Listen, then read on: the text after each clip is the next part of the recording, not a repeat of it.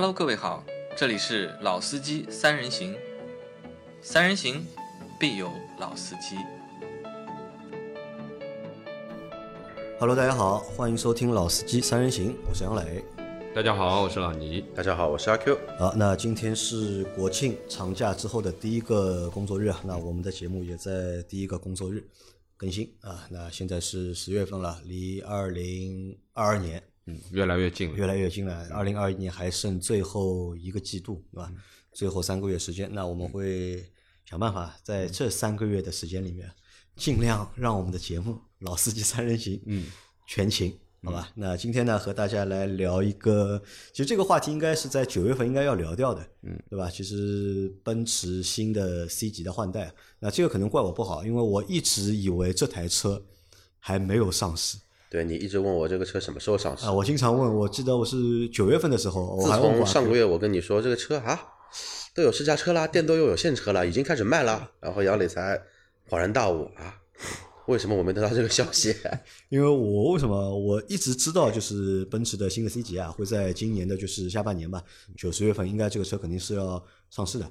但是我就一直在等嘛，因为我在我的印象里面，像类似于 C 级这种车，或者是宝马的三系，或者是奥迪的 A 四这种车的换代啊，都是大事情啊。就每次这些车要换代之后啊，就是这个网上啊，或者广告啊，就都是铺天盖地的，对吧？你打开手机，随便你打开哪个应用、哪哪个 app，它的开屏广告啊，肯定是这款新车的广告。但是今年好像没有，在我的印象里，我没有怎么看到关于新的 C 级的内容，而且。你看我们群，我们有那么多群，对吧？我们有八个群，我也没有看到，就是有小伙伴在群里面在讨论新的 C 级，而且你看，你看新的 C 级，C 级这台车对大多数的用户来说，我觉得多多少少是有那么一点点吸引力的吧，对吧？即使你不买这个车，但是这个车还是值得大家在平时聊车的过程当中啊，这个车其实还蛮值得去聊一聊的一台车。那你看。广告也没怎么看到，对吧？网上其他的一些自媒体节目也没怎么看到，群里面也没怎么见大家聊过这个车，反而天天有人在群里面在聊那个杰尼赛斯。对，天天晚上有人艾特我，对吧？我这个车要去看一看要要去看一去看一看，对吧？你看过没有？对吧？那反而就是新的 C 级换代消息一点都没有，所以我一直以为，哎，这个车还没有换代。我想可能是不是因为芯片紧缺嘛，所以这个车的就是上市啊被推迟了。但其实没有，这个车是在今年的成都车展的时候就算是正式的上市了。对，因为对于 C 级的整个的外观和内饰，其实在很久之前就已经爆出来了嘛，但是一直没有公布价格，对吧？那么到就到成都车展，那么正式的公布了价格，那么算正式上市。因为前一阶段我去奔驰 4S 店，就是阿 Q 这个店，我也跑了一趟，然后他说哦还没到啊，还没到，不知道什么时候到。那么我就一直留心的，所以呢，呃，这个我是知道的啊，有可能你被屏蔽掉了啊，因为啊阿 Q 说了嘛可能是因为系统对吧，侦测到了系统我的这个侦测到我们的经济状况不是购，买能力对吧？这个车不适合 推给这个用户看对吧？所以就没有必要浪费他的流量，所以我一直没有刷到这个消息嘛。但是其实这网络上还是有很多相关的信息啊，因为作为 BBA 的一款重磅的中级车，其实关注度一直是不低的。就就前几天，呃，杨磊说我们要聊一下 C 级的时候，我也稍微去翻了一下，对吧？没有之前没有刻意去翻，但是一翻以后，哦，大把大把的内容啊，很多人都呃试了以后谈一些感受啊，什么什么什么。那么其实这个车还是非常重磅的一台车啊，因为我认为就是说，作为奔驰的话，其实呃奔驰车不便宜啊，因为说呢，呃我我一直在说，我说奔驰要开 S S S，但是说实话，呃很多人大部分的人是不太会买得到 S 的，对吧？可能 C 级离我们更近一点啊，更靠谱一点，对不对？我觉得呢，作为一台就是说我们正常可以够得到的车，我觉得在 BBA 里面这也算啊中级车也算销量的一个一个坚强的啊奔驰的主打车型了吧？那么应该这么说，这个车其实还是非常的有必要跟大家好好的扯一扯。啊，和大家今天和大家来聊一聊这台新的奔驰 C 对，级。因为今天的阿 Q 在，所以说呢，呃，主打人就是他。因为作为在奔驰工作了很多年的他，其实他对于奔驰的车还是比较了解的。那么今天呢，我跟杨磊呢做做陪衬啊，让阿 Q 来跟大家盘一盘这个 C。这个受宠若惊了，这个哎，聊聊 C，从哪里聊吧？还是从外观、从车壳子来聊吧？可以啊，从车壳子聊的话，其实每一代 C，从我一三年开始加入这个品牌，前前后后六七年吧，到现在，也建立了，啊、不是，也见证了什么？见证了那个老款的，就是那一代最难看内饰的 C，嗯七七年一个换代嘛，对吧不好？意思啊，从一三年的年底开始，然后新的 S，当年的二二二的 S 上市的时候，到一四年二零五的新 C 上市的时候，其实当年那个就有一个说法，就是老款的 C 就是老款的 S 的缩缩小版。其实一直以来，好像新 C 上市都会背后写了一条括号，就是我是小 S。嗯，但是这一代的 C 级的话呢，平心而论，这个车呢，我觉得外观比前几代做的都更加的要出彩一些。嗯，不管这个设计师是谁也好，到底是韩国人也好，是欧洲人也好，这个车真的不难看。而且的话呢，很少会有一个什么呢？有一个加长版轴距的车型，无论你是标轴还是长轴，它的整体的一个外观嘛，我只从好看不好看的角度来说吧，就能做到这么的和谐，没有违和感，嗯真的不多。就不多，对吧？就大多数 L 型的车，我们只是觉得它比较长或者比较大，但是很少有哪个地方有点不对。呃，或者很很难就觉得一台 L 型的车是非常好看的，或者是第一感觉给你不是大，而是好看。就甚至于说，你现现在去看那个长轴版的 C 级，你再去找到一些欧洲的一些照片，包括包括北美市场的，都是标准版的 C 嘛，你觉得那个车看上去觉得很怪，比例不协调。所以说这一点，我们可以想一想，前段时间你去试了极光 L，嗯，我正好那天去陪朋友提车，也试一下极极光 L，嗯，那个车你说空间大吧？大，确确确实大，但是内饰大，外观看上去跟老的极光还是差点味的。对于极光我也去试了，说实话就是说看上去不大那台车，因为本身尺寸也不大，但内饰的确是做的哎里面确实做做。但是你明显会感觉到它的对比啊后排的空间的，这特别这个车门，明显比没有加长版的极光嗯要大出来那么整整一截。对，因为大部分的加长主要还是在车门这一部分去增加嘛。但是，嗯，这一代的这个 C，因为它其实比上一代的要加长了十公分这个样子。但是其实它这个十公分啊，从我们去看的话，它其实并没有完全放到后排，因为我们从轴距上面去看，其实它轴距上面增加的差不多也就是三点几三点四公分，对吧？其实它也有一部分就放在前面了，车头前面。其实因为是啊重置的这个布局嘛，本身它的这个变速箱会巨大，所以说呢，它其实在前面。我觉得就是看它的话，其实是看前门到前轮之间的这一块，其实你是能看到有一些变化的，就是有一部分的这个长度其实是放在放到轴距里头去啊，放在这里了。那么真正的后排其实也没有达到十公分这样子，当然其实已经不小了啊，因为在原有的这个二九二零的这个这个这个标准上面又增加了三点三厘米，因为我们知道在车里面加三厘米其实是很很大的一个一个概念啊，就三厘米的话，呃听听好像是很少，但在车里面其实这个这个轴距其实已经是非常巨大了。而且要知道标轴的五系、标轴的 E 级也就这么一个轴距，对啊，其实它现在的这个尺寸应该比标轴的 E 要长，啊，甚至于说比前几代的 S 级都差不多了。我认为这个轴距啊，跟 S 级还差一点。S 级中中国的都是呃我说三幺台前几代，前几前几，都是三米一起。呃，我知道，我说的是老的很老的 S 级，其实也就差不多了。对，啊，应该这么说，就是说从实际去看的这个，因为我今天去看了一下，也开了一下，整体来说就是说整个的这个流畅度啊，就是说你看这台车它是不是流畅，它的线条是不是顺畅，然后呢，整体的空间不是说傻大傻大的，对吧？有很多车是傻大傻大的，就是完全这个大里面是那种空旷的感觉，好像有点呃说句话有回音的，对啊，那所以说呢，这个准确的讲，其实呃大，但是它还是蛮丰满的，应该说不是空空落落的这个感觉。它不单单是大，而且就是非常的好看嗯的这个外观。对其实最早这个车我们能看到所谓的谍照的照片的话，包括工信部的上公告的那个照片，呃，工信部照片我想了一下，应该是今年的春节前。谍照的话，应该是去年年底就开始有了一些伪装的一些照片。当时的话呢，这个车的外观一一一一出来的话，其实所有的评论都都是骂爹骂娘。为什么这个车怎么长这么难看？特别是这个屁股，好端端端的老 C 的尾灯做的不错，干嘛一定要现在跟一个 C O A、C O S 的这一种尖的尾灯一样，对吗？三角尾灯，三角尾尾灯。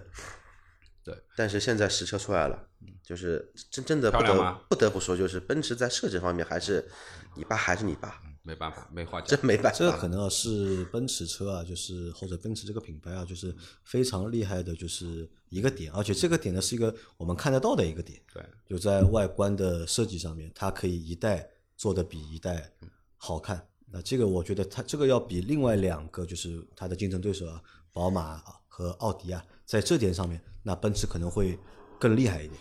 嗯我们说说内饰吧。嗯，刚刚说了外观的设计，内饰设计的话，上一代 C 级分体屏幕，这一代 C 级，杨磊认为，刚刚因为我们其实已经录了一段了嘛，只不过设备有些问题，现在是重新再录。嗯，刚才呢，杨磊在说，他他的想象中啊，这一代的 C 级再怎么样。现在的 E 也是连连屏，对对吧 A？S 也是也是连连屏，哪怕现在新出来的那个 A 级车，就是我那台车也是连连屏，你更别说 G L E、G L S 了。那新 C 出个连连屏会怎么样一个效果呢？哎，结果它这它不出连屏，因为因为我们想要，就是在没有换代之前啊，就是我们去看那台就是 C 级的轿车，对吧？我们先撇开它的这个动力总成，只是看它的一个尺寸，看它的一个内饰，对吧？其实我觉得都不错，但是唯一遗憾的是什么呢？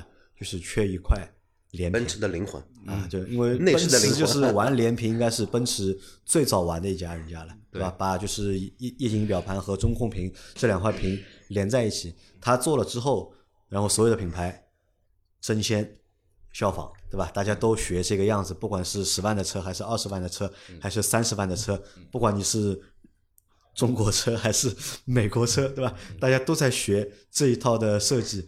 包括我上星期我去保养嘛，我在别克的四 S 店里面，我看了一下里面的车啊，G L 六啊、威朗啊那些小车，全部改了，连 G 幺八都是这种大连屏，也都是连啊 G L 八的 E S 版本对吧？也是连屏。对，连胖头鱼现在也是这种大连屏。那你看这个等于奔驰玩这套内饰的风格，对吧？他一玩，然后所有人都跟着他跟着他上嘛。那当时我就在想，那 C 级，那之前的那个 C 级，它如果也能够做一套连屏的话，那我觉得那个车啊就完美了嘛。因为阿 Q 当时选的那个是 A 级嘛，对吧？A A 的话，我觉得还是稍微小了点，对吧？别别像别说那个 A 了，我前两天跟你出去的时候也在聊，我那辆 A 如果买的时候，对吧？对动力要求低一点，如果买一个 C 的话，现在能卖个二十七八万。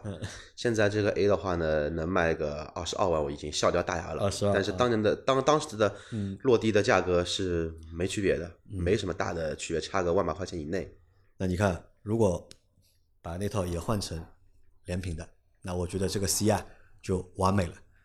哎，但反而你看新的换代，对吧？他给你看的那个内饰，当时我们看那个内饰图的时候啊，你看呀，不是连屏吧？对？还是就是两块分体的分开的屏幕。但是呢，你再仔细一看呢，哎，也蛮好看的。因为什么呢？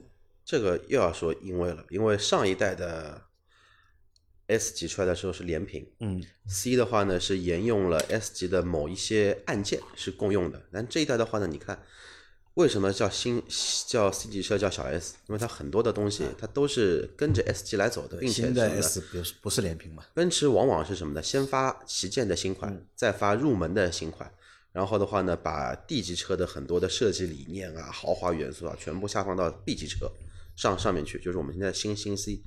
那要统一整个家族的设计理念吧，但是它同样也做就了一件我认为挺牛逼的一件事情。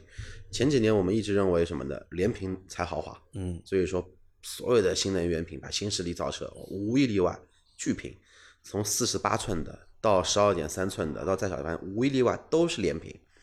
那么这一代 S，哎，它就不做连屏了，它就做个分体屏幕，然后把分体屏幕做了，又让你感觉从另外一种豪豪华。而且这种分体屏幕的话呢，其实早在国内，其实很多品牌也在做，你像比亚迪也在做，包括现在的新势力造造造车，像蔚来，包括我朋友那一台赛力斯，都是这种分体屏幕，但是无一例外，就感觉什么呢？廉价，不高级对吧不？高级，没有这种高级的感觉。但是通过这一些设计师的鬼斧神神工、精雕细琢，你一台 C 级车 C 级车上面虽然没有连连屏，但它的质感，我可以说吧，应该超过了它的大哥 E 级吧。那豪华感比 E 级更强。对，那这个我觉得也是什么，也是奔驰啊很厉害的一个点，对吧？除了外观设计，包括内饰的设计啊，可能啊，它真的是就是走在了就是大多数品牌的前面。而且你想内饰设计这个东西，因为近两年自主品牌车比较多嘛，而且自主品牌车的内饰做的其实也都蛮蛮不错的。每台车或者每个品牌都有它自己内饰的一个风格或者一个方向，多多少少呢，让我们啊看的其实有那么一点点审美疲劳了。但是看到奔驰新 C 的这套内饰之后呢，它依然啊能够给你那种就是耳目一新的感觉。这个我觉得作为一个就是合资品牌来说的话，蛮难的，因为现在你看那么多的合资品牌，他们每年都在就是有新的车出来，但是真的他们的内饰新的内饰的设计能够让消费者或者让用户有耳目一新的感觉的品牌或者车型，其实是非常少的。但是奔驰，我觉得它能够做到这样的一个点，哪怕就是它在其他的车型它在换代，对吧？我觉得依然能够把这种感觉给到就是大多数的消费者，这个我觉得肯定就是奔驰厉害或者牛逼的，就是或者被大多数的品牌啊很难超越的一个点。对而且因为这一套内饰，我们可以想象啊，今后的五年，我们的国我们的所谓的华系吧，对吧？中国自己的车车子，或者说同样的德系车、美系车，这个内饰设计啊，我估计啊又要变。又要带带领三年的这个风潮，又要带 又要带节奏了。啊，那这个是我们对新 C 的，就是外观或者是在就是感官上面的，就是一个比较大的一个感受，对吧？觉得这台车比较好看，内饰也比较好看。那在感官上，或者是在感官上，或者说其他地方有不舒服的地方有没有？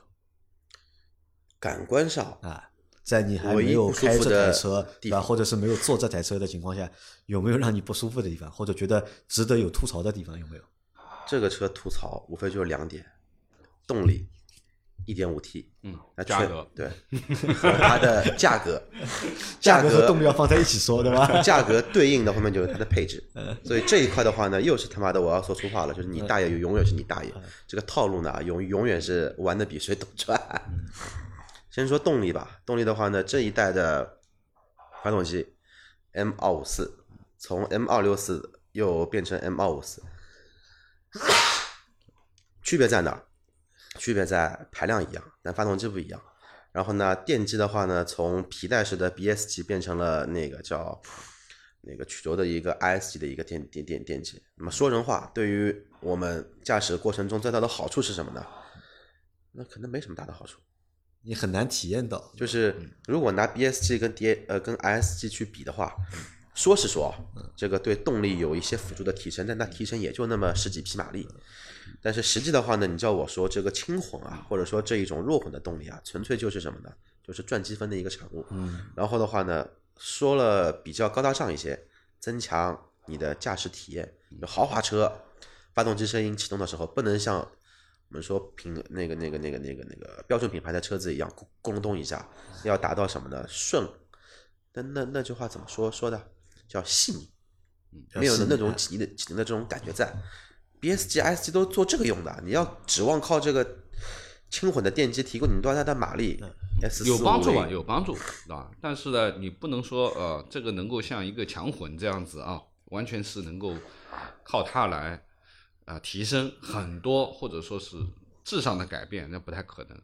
那么有好处的啊，就是相对它的这个，今天其实我试驾能感觉得到，其实就是它对于启停啊这一块是有很好的帮助，对啊基本上是无感的。就我们有很多自动启停的功能，大家一直在说这个是个鸡肋，因为什么？你开了以后，你会觉得每一次都要震一震、震一震，对吧？很难受。大部分的人上车就会把它关掉。但是这台车我今天开了，就是自动启停是它的一个优点，就基本无感，基本无感。那么还有一个呢，就是之前说的这个电机呢，其实有一些呃故障，就要负面的东西啊，有一些这个呃我们说的这个四八伏的这个故障。那么呃新的这一个呢，现在刚刚上不好说啊，但是相对来说他们已经讲了，应该是有改善，应该有改善对吧？就肯定是不一样了。那么这个呢，要后续再去再去讲它。那么回到那个它的这个一点五 T 啊，就我本来在想一个事情啊，因为奔驰就是上 1.5T 的那个发动机啊，其实也蛮长时间了。当时的话，就 C 级包括 E 级部分车型也是用的 1.5T 的那个发动机嘛，然后被大家就是疯狂吐槽，对吧？你 B 级车用点五 T 的，包括你 C 级车里面部分车型你也用一点五 T 的，但是后来也用过一点五呀，用用过来，但是现现在在用回来了又恢复了嘛，就全系就是没有一点五 T，还都是2.0现的嘛。在 E 是用回来，但是 CLS 还是有二六零版本的一点五 T。对，那那我本来在想，哎，那 C 对吧？会不会因为 E 它改回来二点零 T 了，对吧？那 C 的话会不会去考虑，对吧？你至少你要有那个二点零 T 的那个版本，对吧？或者你要有大家买得起的，就是二点零 T 的，肯定会有啊肯，定会有，肯定会有啊我觉得后续会有的。要大家买得起的。我说 二零五的二二点零 T 的 C 三百 L 四十七万四千八，四十七万，这个车按照现在的这个定价标准版、标准运运运运动版来说，还不是那个皓夜，皓夜三十六万多，再加个十三万吧，四十八万买一台 C 级车 C 三百，肯定是二点零 T 的了。我有个问题问阿 Q，阿 Q，你之前在奔驰工作的过程当中啊，就是消费者来买这个 C 级的时候，或者来看这个 C 级的时候，对，也不是什么样的人，就他们会问你看中了什么？他们会不会问你，就是关于这个一点五 T 的这个问题？会啊，他们一般会怎么问？会啊，会。这个一点五 T 带带得动带不动，就开得动开不动？对啊，，呃，最多就这么一个问题。但那是试你是怎么试你是怎么回答他们的？不要问开得动开开不动，去试啊啊。就自己试，对啊，因为我认为的开得动开不动，跟你认为的有可能就是质的啊两件事情对吧？我认为的马力好，不低于三三百匹，嗯你你认为的动力够用，可能一百五十匹就够了。就够了。嗯啊，这个就是每个人每个人的因硬对这个东西的定义不一样，那用户试驾下来感觉怎么样呢？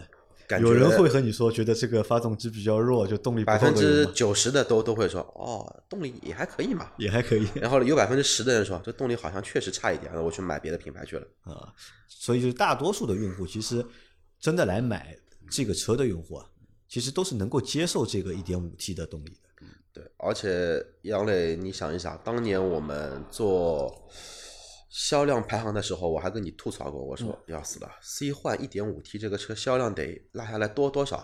然后那一期打我脸，一万两但千台。其实没有变化，因为真的没有变化。本质什么呢？当年二点零 T 改一点五 T，你知道这是什么吗？那这是品牌的力量。哎，这不光是品牌力量，这个是什么呢？这个是超能力的问题。我二点零 T 的车子，我只优惠三三万五，你爱买不买？我一点五 T 车子，我优惠嗯我优惠5五万五，我优惠六万，嗯最高时候优惠到七万，你买还是不买？二十七万买一台 C 二六零，嗯动动力是弱一点，弱点又怎么样呢？我便宜了呀，嗯，我配置比以前还还还高啊！你喜不喜欢我这个，对吧？山茶星辉，嗯你喜欢吧？二二十七万你觉得贵贵吗？不贵吧？其实这个就是消费者，我觉得买我们之前也讨论嘛，对吧？嗯你花三十万或者花四十万买一个一点五 T 的车，嗯到底能不能够接受？可能我们是不太能够接受的。嗯，对吧对，阿 Q 说，阿 Q 说呢，其实他看过大多太多的就是消费者了嘛，或者用户跑去他们店里面买奔驰的车，也有人买一点五 T 的 E 级，对吧？也有人买一点五 T 的 C 级。那他说不是大有人在嘛？我看他们都很开心啊。其实大家也不是太纠结这个问题我我。是不是可以这样理解啊？就是你冲着奔驰呃这个价位段去的人，更多的其实是冲着品牌，嗯，冲着颜值啊，不管是外面的颜值还是里面的颜值，那肯定都是吊打啊！我不能说，应该说吊打所有品牌的，都比其他品牌有明显的优势吧？就是在同等的里面，就是说我们相对的这个 BBA 里面，其实内饰啊、外观啊，其实都是要比另外两个品牌做得好，这个是实话。对，可以。其实我认可老倪这个说法，完全认可。只要奔驰不在什么车子上面出个三缸，嗯啊，对的，我也想说这个。只要不出三缸哎，，这个我觉得就是 他就没用过。可以，它这个我觉得可以探讨一下的。你看，宝马做嗯，三缸，对吧？其实也失败了，其实当年的三幺八。啊卖了一塌糊涂。啊，其实是失败的嘛，对吧？然后任何的其他品牌去做三缸啊，基本上都是都换回了四缸啊，包括就是那个日产的那个 新的奇骏，对吧？那么他妈那么好的一台车，对吧？就是很惨嘛。那如果奔驰啊，就是去搞一个 三缸一点五 T 的三缸，还有人会买吗？那我估计就是走宝马的后后路，然后再着急换产品线。着急换产品，每天再换再换换回来。其实说到发发动机啊，我们可以考虑另外一个问题：BBA 里面哪个品牌发动机的更新换代的次数最多？近十年。应该是奔驰。所以这一点我就搞不懂，奔驰为什么有这么多的研发经费去死磕发动机？二零四的 C 级车从二点零自吸换成从零六年开始出到一三一四年停产，对吧？七年，七年时间，那一代的产品二点零自吸，嗯，一点六激增，一点八激增，对，然后再换到了一点八 T 的涡轮增压四个发动机。上一代的那个那个二零五的 C，从二点零 T 的涡轮增压，后来变成了那个啊，从二点零 T 跟一点六 T 变成了全系一点五 T，两个发动机。再到这一代又换了全新的 M 二五四，等于说这个品牌在十三七二十一吧，二十年里面，发动机总共共共用了八款，嗯，八款动力。你知道 EA 八八八出来几年了吧一八八八，现在反正第三代嘛，现在？EA 是八八现在出到第四代，啊国内只不过现在只有少部分车子在在用，就保时捷的现在那个马 Macan 十四代的，然后这个 EA 八八八从零五年开始用，到现在还叫 EA 八八 EA 八八八，只不过一直在改进而已。嗯，宝马二十年，也就是 N 二零换成 B 四八 B 四八，嗯，这奔驰这个钱换哪里去了都？那可能就是外观啊，对吧？设计啊，对吧？做的比较好，对吧？但是也有薄弱的地方，对吧？就是这它的这个发动机啊，始终没有可能没有达到就是奔驰的那个要求或者想要的那个效果，所以一直在换代，一直在更新嘛，也有这个可能啊。因为我觉得对于奔驰而言，其实呃强项是它能够表达出的豪华和优雅，嗯啊，这个是其他两个品牌不太能表达的，特别是很之前的宝马，现在稍微好一点，之前的宝马呢，感觉这个内饰就更加的很糟糕啊很糟糕。对吧？奥迪呢，它也不是要去走豪华，它走的是科技科技啊，包括我们说最新我们决定去试的这个 A 三什么，哎，它的内饰感觉上面更加感觉呃，其实也不是它那个科技啊，就是一定要这个价格到了之后啊，你才能够感受到它那个科技，对吧？但是如果它所还只是个二三十万的车的话，你也感受不到它什么科技。应该这么讲，就是在氛围的营造上面，那这肯定是它的强项，奔驰的强项，因为你很难啊，特别说我们觉得就是说像 C 级，其实女性用户比较多一点。啊其实说你要买个奔驰小奔驰，然后你带着一个女朋友去奔驰店，你让她往里一坐，那基本上就出不来了，因为的的确确它里面所营造出来的这个感觉，让你感觉很高级。其实说实话，从内饰的用料各方面，其实它其实并不高级。包括我们今天在聊的这一款，啊，三十几万都四十万了，啊，还不是真皮的。哎没有真皮的，对，那但是呢，就是说这个和我们现在很多其他的车，包括我们说很多自主品牌，其实在材料层面是堆料很厉害的，对吧？哪怕呀能够用到最好的材料，全部都用上去了，但是其实在设计上面，啊，在整个的这个它的规划上面啊，你能感觉到没有太多的新意，或者说啊一成不变啊，那么就是说你没有这种那种气氛的烘托，但是的的确确就是说，你去坐奔驰的车，你就能感觉啊不太一样啊，在车展上看到也好，你在实地的这个 4S 店去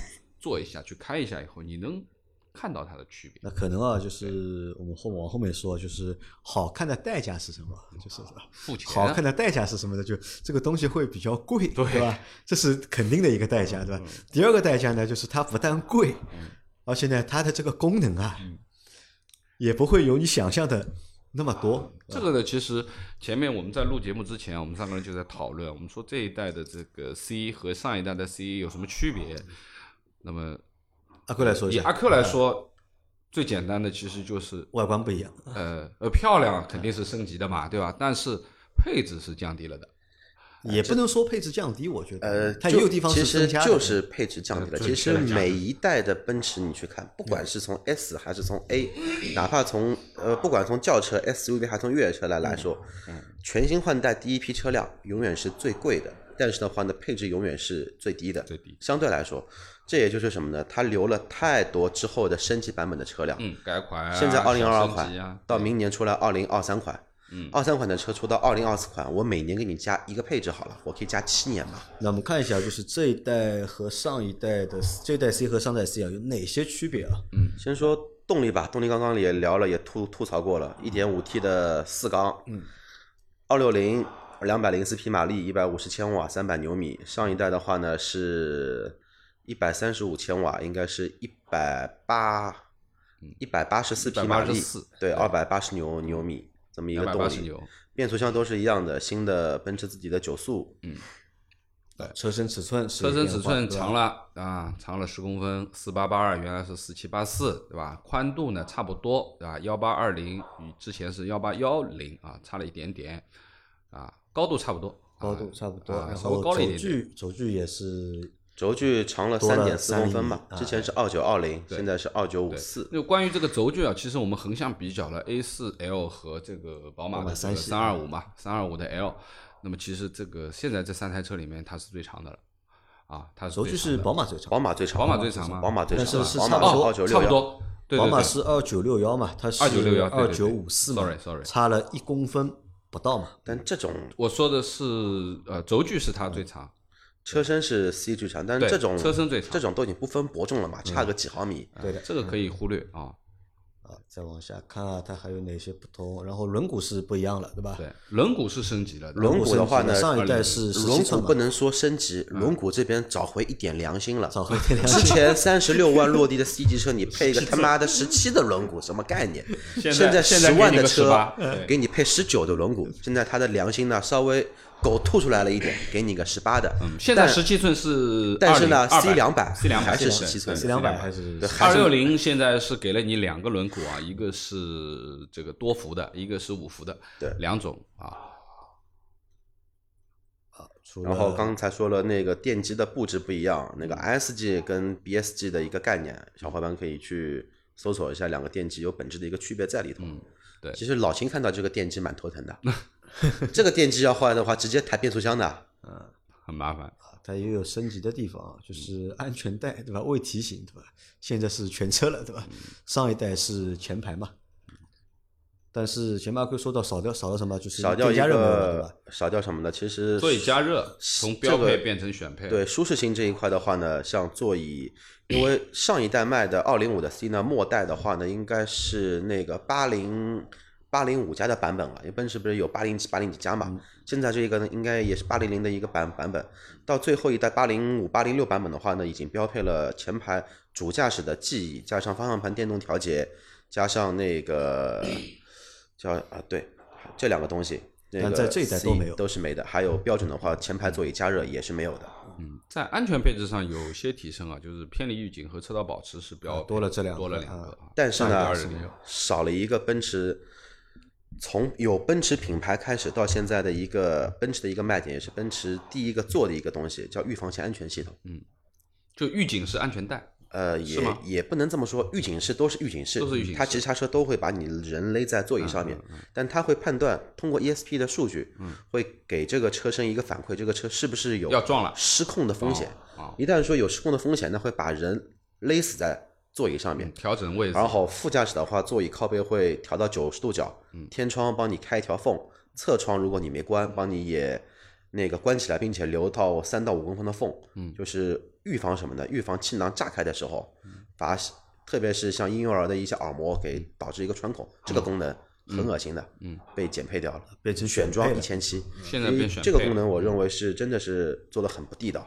然后上一代还有那个电电动后备箱。后备箱这一代也不好意思了啊，现在是到皓夜有，皓夜有，对，前面两个版本都没有啊，方向盘记忆也没了，对吧？嗯。方向盘记忆包括了那个什么的？包括了电动调节方向盘，还有一个增加了一个行车记录仪，这个也是二六零以上是标配。嗯，座椅记忆没有了啊，然后那个座椅加热没了，变成选配了。好，那这个是这一代和上一代的区别，因为老老倪今天去了四 S 店嘛，他也去试驾了嘛，就是我今天试的是一个低功率版本哦，价格是现在什么情况？它因为一共有四个车型嘛，到底在卖哪几个车型是在卖的？现在现在这现在是 C 两百、四 C 二六零，对吧？呃，它其实现在是有轿车版和运动版两个，对嗯吧？一个是大嘴，一个是星辉的大标。就正宗是小 S 了。那么现在实际的情况呢，就是我们实际到店里面你是看不到啊，就是小立标 S 的这个版本，立标是啊看不到，立标是看不到的它卖的都是运动版，啊，都是运动版，只有运动版可选。那就么 C 二零 C 两百的运动版和 C 二六零的，C 只有两百只有运动版，嗯两百没有那个立标的轿车版，对二六零有那个立标的轿立标的轿车版，对，但是现在是没有的啊，就是现在立标是肯定没有，而且呢，就是说，其实呃，我们说的这个车里面现在只有标准配，也就是说，你看到的标准配置，所有的选装，目前情况是选不了的，也就是说，如果你要选，那就告诉你什么时候有车，不知道。对，就店里面如果说这台车过来的时候，哎，刚好被主机厂强奸了，有一个包，啊，你你正好喜欢我今天看到的就有一个这个四门无钥匙加后备箱电动，有一个包的，有一辆有一台车有，那么那么基本上大部分都是素车，就是原原原版的这个，你要选啊、我觉得这个时间就遥遥无期了啊。这个现在是明确的，就是销售告诉你，第一立标没有，第二想选现在不知道，啊。那么对于这台车而言，现在是几个价格，目前是平价，不加价，啊，平价销售。不加价没有优惠呃没有优惠，不加价就是优惠啊就是优惠，知道啊？你知道知道知道看到啊？这个就是奔驰的人出来的啊，平价就是优惠。好，第二个就是说，呃，还是有一个套装啊，套装强奸包。那这个强奸包呢，其实是包含了呃那个那个那个贴膜、脚垫脚垫、行车记录仪行车记录仪还包含三个小保、两个大大保的保养，就五次的保养包含在内。我跟阿奎前面算了一下，这五个保养加在一起五千多块啊，就五千块出头吧。一万块装潢，啊，一万块装潢加五千块钱这个保养，保养对吧？一共一万五千八，有一共一万五五千八，这个是你你可以买的啊，这个里面。那么还有一个有就是服务费，服务费啊，上牌费，这个叫上牌费。那上牌费呢，每个地方不太一样，对吧？我也不说多少钱了，反正自己去聊。那么剩下的就是保险了啊，但是他告诉我保险要一万二，差不多。我想我那个车那个时候也没有一万二、哎为什么这么贵啊？我跟你这这这么说，老倪啊，现在一百万左右的车子，哪怕是玛莎拉蒂，嗯，哪怕是卡宴，哪怕是 S 级的保险做下来也就一万出点头，甚至于说像那个那个那个莱万特的那个三点零 T 的版本的车做下来才多少钱？才九千块钱都不到。为什么 C 会这么贵这么贵？因为出险率比较高。这个问题我很早就问过了，出险率出险率高。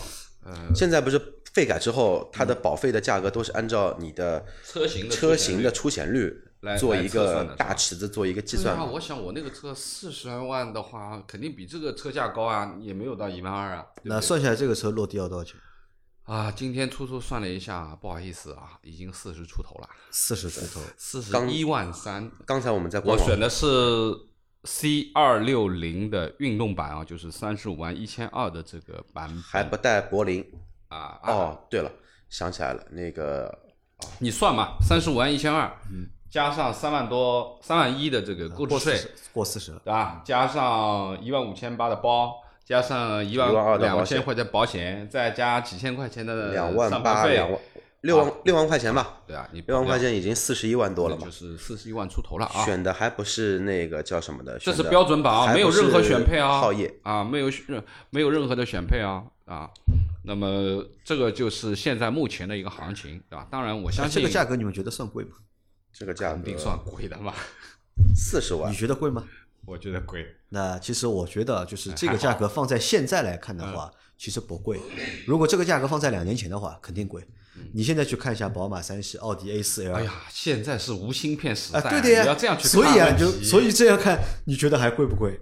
因为你想，这个车现在刚上，肯定没优惠，对吧？之前我们现在去选一台优优惠了四万 A 四的话，你选一台 A 四，对吧？落地差不多也要将近四十万嗯，差个两三万块钱，差个三万块钱以内。啊。但如果你选一台价格配置差不多的三二五 L 或者三二五 L 耀夜的话，就是这个价格啊，。就是这个价格。对所以这个价格如果和奥迪和宝马去比较一下的话，目前看这个价格还不是不算太贵。不算太黑啊哦。我前面刚刚忘说了，那个配置上面的话，还有个东西升级了，音响升升级了。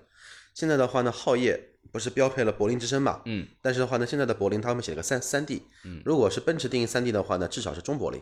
所以我刚刚查了一下扬声器，以前是十三个，现在是十五个，十五个，十五个就还就可以哦。对，如果说你要买到皓夜的话，就车价三十七万，嗯，加六万多块钱落地，就四十三万多。前面我们在没录前面看了一下，奔驰的官网有线上商城，嗯，有一台叫大满配，嗯，还记得多少钱吗？四十四万多四十四万多，啊，厉害！那这落地五十万。哎，说到这里啊，我觉得这个倒是就是奔驰啊，蛮有蛮好的一个点啊，就是大家如果想买奔驰车的话，其实可以去他们官网，他们官网上面有他们那个商城的，你可以看到就是你所在那个城市啊有哪些现车的车源，然后这些车源是什么情况、什么颜色的，它有什么配置，然后卖多少钱，可以在官网上一查，直接就能够查到。这个我觉得倒是一个比较不错的一个点。而且特别是这个东西的优势是在于，现在车子没有优惠的前提下，啊如果说你要买一个 S，买一个 G，要买一个新 C 这种原价买的车的话，太有优势了。嗯，因为你不用谈价格嘛，线上下单九百九十八块钱，去店里面我就要这个车子。你们奔驰说的没有那个那个没有那个那个强奸包的，你说一定要有对吧？没关系，我给你钱，你写合同，你帮我写在合同里面，你看他还敢不敢？啊，这个我觉得是一个不错的一个一个点啊。那老倪因为今天去试驾了这个车嘛，嗯，试驾下来感觉怎么样？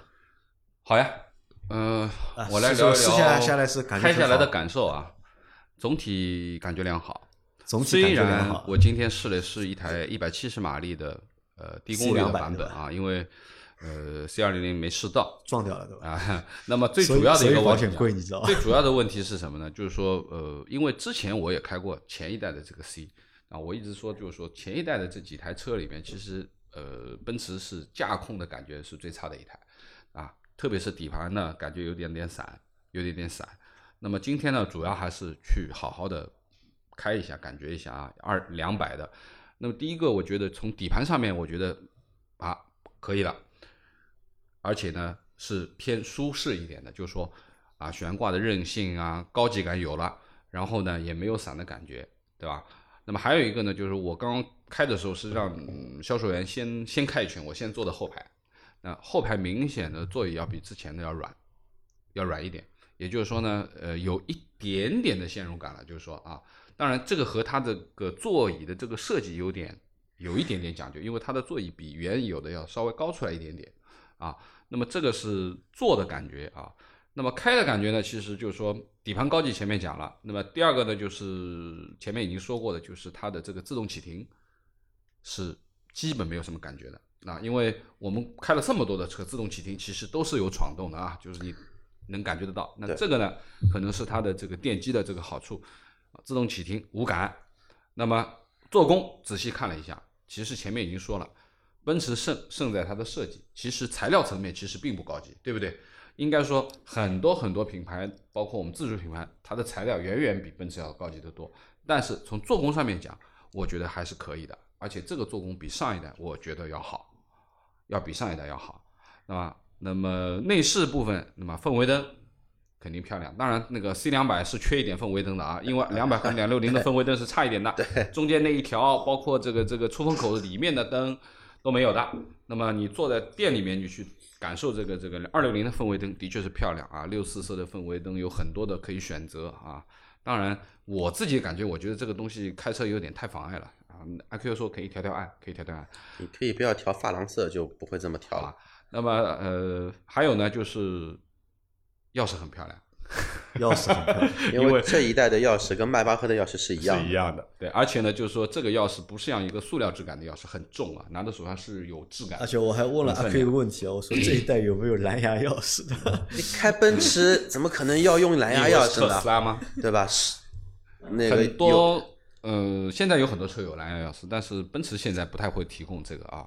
那么这个是讲讲好的地方，那当然也有差的地方啊。差的地方嘛，也可以听一听。首先是动力，对吧？那么当然今天开的是低功率的啊。啊，对于我啊们来看这个动力是弱有动力是多弱？有 ES 的两百弱吗？ES 两百，这个就是一朵奇葩。啊，这个就不要比了哎，这个就别比啊了这个是十秒开外的东西。那这个好歹呢，二六零好像还是八秒左右啊，二7秒多六零标七秒七，实际的话应该八秒不到，七秒九、七秒八这样。我我一直说呢，在八秒以内呢，提速还算可以的，还算可以的。当然，你能够进了七秒，对吧？俱乐部那就肯定是感觉能感觉到提速快了嘛，对吧？那么应该这么说，就是说动力够用，但是我觉得是不足的。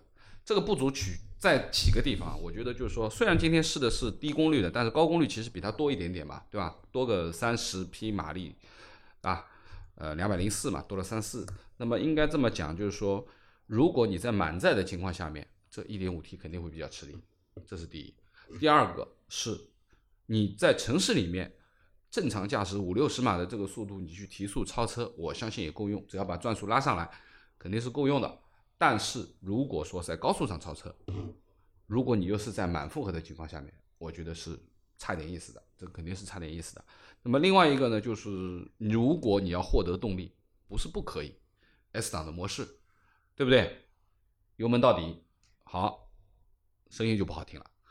那这个是必然的，就是你要 1.5T，你只有拉高了转速呢，发动机的声音就肯定不会像大排量的车声音那么好听啊。这点好像奔驰不管所有的发动机，只要是四缸的，嗯，声音都不好听，不太好听。反正我的感觉就是说，过了两千转以后，你基本上能感觉得到。虽然其实它隔音做的其实还可以的啊，呃，奔驰隔音都不太差的做的。那么，但是过了两千转、两千五，乃至于提速三千，那你肯定是能感觉到发动机声音不好听的，比较吵的啊。那么另外一个呢，其实又是回归到配置的本身，呃，价格高，配置低。啊，标准版，我说的是标准版，配置是真的低啊，是真的低啊。所以我要说嘛，你大爷永远是你大爷，就是东西确实不错，但是我这个套路玩起来呢，也是深入人心。那么呃，两个版本啊，从立标版到大标版，其实呢，现在我的感觉是，像这种车的话，没有行政级。当然，虽然它其实配了有老板按键啊，你可以把副驾驶往前调，但是说实话，这个车这个尺寸啊。呃，我觉得还是大标吧，还是大标吧，就是立标呢有点不太像，是吧？但我倒喜欢立标的一样东西，我一直喜欢立标的。立就新 C 的话呢，它的立标有白内饰，这个感觉对了，真的是漂亮。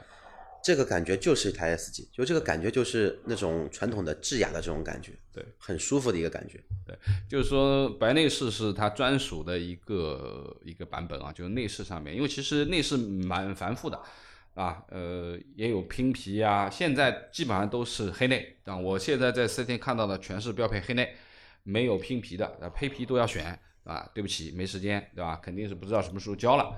那么这个其实就是今天的开下来的一个感觉吧。那么总体而言，其实我在进门的时候，阿 Q 就问我看怎么样，我说还行吧。啊，他说我早就说好了，肯定是可以的。那的确，从驾驶的感觉而言，在你不追求动力的前提下面，这台车是及格的，而且呢有高级感，底盘也很舒服啊，乘坐的感受、坐的感受也蛮软的，也不是那种梆梆梆的这种感觉啊。那么应该说。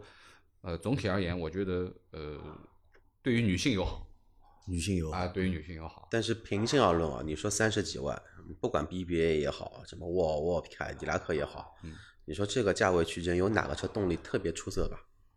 都八秒左右嘛，差不多啊，差不多。高功率的凯迪拉克 CT 五也八秒多，因为它时速变速箱拖累了嘛。嗯，你高功率的沃尔沃 S 六零也就这么一点动力。唉。A 四也就八秒左右，宝宝马那个三二五稍微好一点，近七秒，七秒七，七秒六这样子，就好个零点四。你觉得它好到哪里去了呢？就别人都是二点零的嘛，对吧？关关键就是什么？一个二点零和一点五不一样嘛。最主要的问题是你四十万落地，你是个一点五，你过得了这个坎儿吧？啊如果你过得了，那就没问题了，啊？我觉得啊，如果你过不了，你肯定。啊，这个就和就是花二十多万对吧，买一个三缸的发动机，感觉其实是有那么一点点意思，一点点像的嘛，性质其实是一样的。对，那么呃，基本上聊的也差不多了。其实我也稍微做了一点功课，就是对于配置而言，其实配置哎，提供了好多好多好多的选装，真的是眼花缭乱的啊！有那么多可以选配的选项，对，因为稍微做了一点功课啊，这个车的就是基础配置对吧？有多低？好。那么跟大家稍微排一排吧，反正有多少个选装的东西啊？呃，你列了几个？有十几个不啦？呃，有十几个，好吧，我们一个一个来。第一个呢，是它呢叫流星雨数字大灯，就是像素大灯。像素大灯，像素大灯啥意思呢？就是一条一条光线，你去可以网上看一看这个视频啊，这个是怎么样照出去的？那很漂亮，但是这个东西一点六万选装，好吧？第二个呢，苔显抬头显示啊，九千块。然后呢，还有一个迎宾灯和驾驶辅助的一个抛，一个打包啊，你迎宾灯和驾驶辅助的打包，呃，这个东西要一点九八万啊。驾驶辅助我前面还问了一下，对，一点九八万这个是包含了那个我说的那个被减配的那个 PreSafe 预防性安全安全了，好吧？然后呢，还有一个呢，就是原厂带的 ETC 读卡器，啊，这个我觉得就不要选了吧。那三千块好像也没什么大用，对吧？好看一点。什么好看了，反正都是贴在那里就没有都哦不是的，不是，都在那里他是坐在里面。我知道，我知道，你贴一个在这上面也无所谓，我觉得三千块钱不值这个东西，好吧？然后呢，有一个我觉得有用的，就是无钥匙舒适进入的加电动后尾箱，就是之前减掉的那个啊。嗯那么这个要七千五七千五，啊，四门无钥匙加电动后尾箱七千五。改装店对吧？啊又又有生意了啊然后呢大家都去改装店改。呃，前排的座椅通风那个是九千八，对那个一万一，但是光选通风是没用的，不行的。它必须要选一个加热。选加热，选加热记忆包，对。那个加起来的话应该是一万一吧？对，那么就是前排的加热单独三千块，然后呢还有一个后排的加热啊，好像也有一个，好像也是三千块。对，后排加热也有选，，它是这样的，就是后排的这个座椅加热你要选的话呢，你必须得把前排的座椅加热和通风绑全部给选了。啊，你才能选后排这个这个座椅加热的，好吧？这是一个。那么呃座椅记忆啊，之前说有的也减了，对吧？那么对不起，三千块，但是对不起，得捆绑智驾套装一点九八万。啊，智驾套装是什么东西？智驾套装，智驾应该就是主自自己变道就是那一个对啊，就是那个智能驾就是驶辅助 ACC 啊加自己变道啊等等，一点九八万啊。那么真皮座椅，对不起，一点一万，啊，一万一千块。那现在所有看到的版本都不是真皮的座椅，好吧？那么第十个是那个柏林之声啊，前面阿 Q 已经讲到了，这个三 D 的柏林之声算中柏林了啊，这个蛮值，七千九百八十，就八千块，8000块钱啊这个选装我觉得要的啊。然后还有一个好便宜的东西呢，叫金属的条纹目视，就是在木仪表台前面的那一块，现在看上去像这个这个这个塑料的一块木头，哎、就像碳纤维的那一块东西啊。那么这一块很便宜，五百块，我建议要选。如果你真的要选装的话，这个五百块要选上去，感觉就不一样了，因为它是一条一条的嘛，金属中间一条，有点像 S 级的那个，嗯那个很漂亮啊，五百块。然后还有一个呢，就是导航的高配版本，叫实实景穿越景导航，实景穿越导航，就是可以把这个这个导航的这个实景的界面投到你的屏幕上的，啊，这个是三千块，我觉得哎，这个也还蛮装逼的一个东西啊。另外就是香氛系统了，四千块钱啊，三千九百八，这个价格倒便宜了，三千九百八，便宜了香氛便宜了，好吧。然后呢，呃，另外一个呢，这个这是一个叫皓夜版独选的一个配置啊，这个叫后排的独立空调啊，就是分区空调。那这个就是又跟 S 一样了，变成哎四驱空调了。这个呢要加上去的话就是六千一百块，好吧？那么大家看一看，这里面有一大堆，有十几个这样的选装，那么呃大家可以盘一盘，哪几个我觉得是可以要选的东西。也就是说，在这个基础配置上面，哪些东西是值得哦选，的？那看来无那台钥匙进入你肯定要选的哎，呀，对，好，对吧第二个这样你逃不掉的呃，如果我选，我肯定音响要跑不掉，要选，音响你要对吧？那还有个五百块的我要选，对不对？嗯、座椅加热通风你要选吧？选啊这，个阿 Q 肯定要选，阿 Q 肯定要选。对吧啊，对我来说我无所谓。这个一万多啊，这个一万多。然后呢，呃，苔藓不苔藓呢？这个我不要呃，这个看人了。但那个大灯我想要，啊那条大灯我觉得的确不错。大灯划算，一万六两个。如果你自己去后市场买，一万六还买不到一个。嗯我倒觉得一般，我倒认为给我一个苔藓，我会感觉很实用啊。就是前面说了几个了啊啊，然后当然座椅加热通风，这是一个绑定的一个配置。驾驶辅助的自选包，理两万论上应该也要选的，哎对吧？这个现在买台车，我觉得应该要这个。那我就选这个呀，就是座椅记忆加这个自驾套装，一万九千八啊，，就基本上其实啊大家来选的话，三万块钱选装逃不掉的，三万不止哦。就至少用三万逃不掉。哎，但是这个奔驰又把自己的良心给露出来了啊！嗯，三万不止，三万不止。现在你要如说现在从古至今吧，你要定一个国产的奔驰，你要有个性化定制的配置的啊，，你定不到的，对你吧？定不到的，除非你有足够的耐心，等个一年半载，甚至一年也不一定能到。我我我相信啊，再过个几个月，到明年呢，应该也定不到装可以，我觉得也定不到。定得到啊。芯片最充足的时时候，如果说要定，他也不会给你定一台 C，因为当时我跟我的老板有谈过，我要定一台外观黑色、内饰白色的 C。嗯，他直接那个问了一下主机厂，然后我我也联系一下区域，嗯，没有排产计划啊，什么时候有不知道。除非你要么定台满配的，我估计这个是大概定得到的，嗯。他可以告诉你明确时间的，对吧？等多久？其实什么时候可能会买到大满配的车，其实就是一台新车刚刚发布上市的时刚候。上市的时候，因为厂家呢会 强制的先生产一批大满配的车，你所有的媒体试车都是顶配嘛，配，嗯，都都是选了十七八样的这种东西，价格往上面堆，这种车子你可能可有可能有漏网的。有可能会漏网，它强配你给 4S 店吧，你要你要去卖，那有些 4S 店务实一点，这个车子我当试试驾车嘛，反正它也有更低的折扣在里头嘛。那有些的话觉得我车子已经配了试驾车了，我再配一台，没办法，那我就卖呗。嗯好，那么今天聊的这个奔驰 C 啊，差不多。最后问你们个问题啊，嗯，这个车值得吗？值不值？或者推荐不推荐？呃，我觉得可以推荐你觉得可以推荐？啊。嗯对于女性用户，我觉得值以值得推荐，因为的确是走不动道。走不动道，啊，走不动道，这个你看了以后，因为我们的确啊看到看到眼睛眼睛所见，嗯，啊的的确确是让你这个没有办法去挪动你的这个屁股的，对不对？但是从动力的角度而言，我觉得 2.0T 才是它的完美搭配。啊，如果这个车到了有一个两点零 T，也就是说的 C 3 0 0可以出的话，那我觉得可以。疯掉了，花五十万买一个 C 级吗？我觉得如果到 C 三百的话是不错的这个车，对吧？因为我觉得从驾控这一块来讲，肯定比之前的要强啊。虽然奔驰不是说要玩驾控，对吧？那么你相对比之前一代强，就说明有提升吗，对吧？而且它的现在的这个材料层面啊，前面这个这个呃，阿 Q 也说了嘛，就是引擎盖啊、前翼子板已经啊刚换铝了，嗯，对不对？对，刚换铝哎，的，刚换铝了，那么呃还是有变化，还是有变化，对吧？那么这个肯定呃是对于操控上面有提升，因为今天在开的是一个低功率的，也没有去做激烈的驾驶，但是整体的这个转向的手感，或者说呃拐弯的时候稍微快一点点，还是不错的循迹性。因为老倪前面说了，这个车会推荐给你老婆，对吧？如果你老婆想，如果她要的话，买车的话，你会推荐这个车给她。嗯对，我觉得呃我我会像阿 Q 一样选一个白内饰的。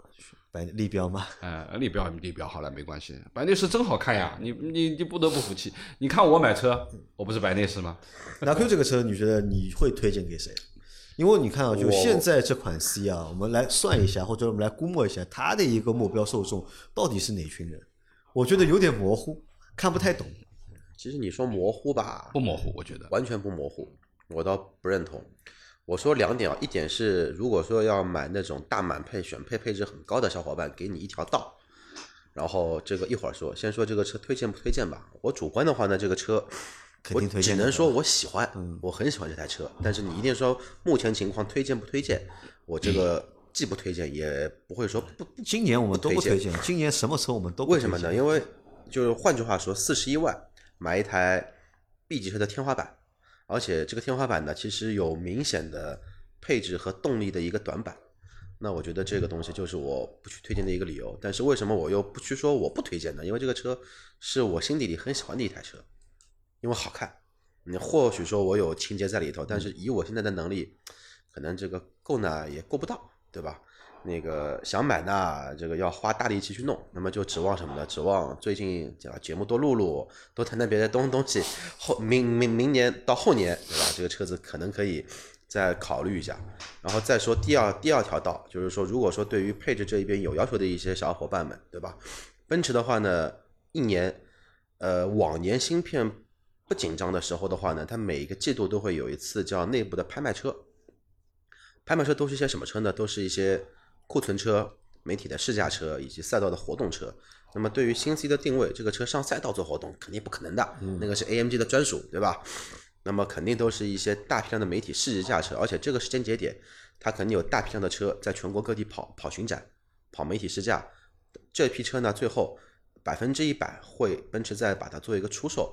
在那会儿的话呢，如果说你有兴趣，跟当地的 4S 店联联系一下，关系搞搞搞好，然后你就跟你的4 4S 店说，我有兴趣参与你们的内部拍卖，然后你去一下 4S 店，它有拍卖清清单的，什么车多少公里数，车况怎么样，然后配置怎么样选装的，你去给你一个心理价格，付点意向金让他们拍下来，这个价格肯定比你这个选配的大满配的车子价格要便宜了不止一点半点。我可以说比你指导价贵不了多少钱，你可以买一台大满配的车，但是你要接受点就是在于这个车有可能有一定的公里数，也可能呢这个车呢有一些小的一些瑕疵，比如说它擦擦碰碰啊，小碰小擦，玻璃被弹了一下，大灯被弹了一下，都是有一些情况在里头的。我记得我们上次在你店里去试驾的 E 就是一个满配的，对吧？嗯，我记得你跟我说是满配的，大部分就是试驾车很多都是强制满配的，选了很多东西的。OK，好吧，那关于今天跟大家这个新一个小时了啊，就到这里吧。嗯，大家对于新 C 有什么感觉啊？可以给我们留言啊。然后呢，呃，如果有购车的想法啊，也可以跟我们来聊一聊，好不好？可以，嗯，好，那我们今天的这期节目就到这里，感谢大家的收听，好，我们下期再见。嗯拜拜拜拜。